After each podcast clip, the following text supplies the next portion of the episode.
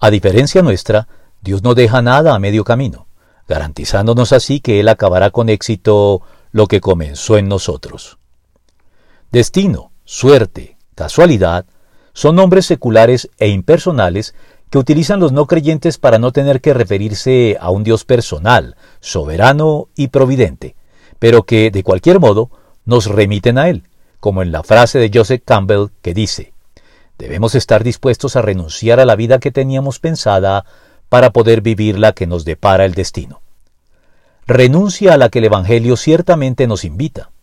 pero Dios no nos llama a un renunciamiento sin beneficio, sino, como lo diría Jim Elliot, a renunciar a lo que no podemos retener para ganar lo que no podemos perder. Debemos pues renunciar a nuestro proyecto de vida inferior para asumir el proyecto de vida superior que Dios diseñó para cada uno de nosotros,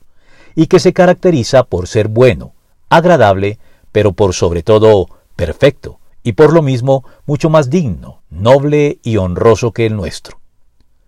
Visto así, cualquier sacrificio que se tenga que hacer en desarrollo de este proyecto bien vale la pena, considerando su desenvolvimiento y desenlace final.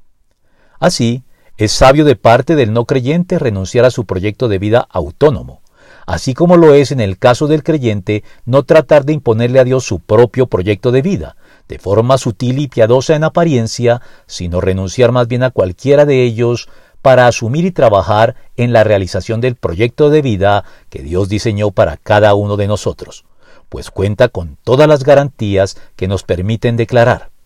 el Señor cumplirá en mí su propósito, tu gran amor, Señor, perdura para siempre. No abandones la obra de tus manos. Salmo 138, 8.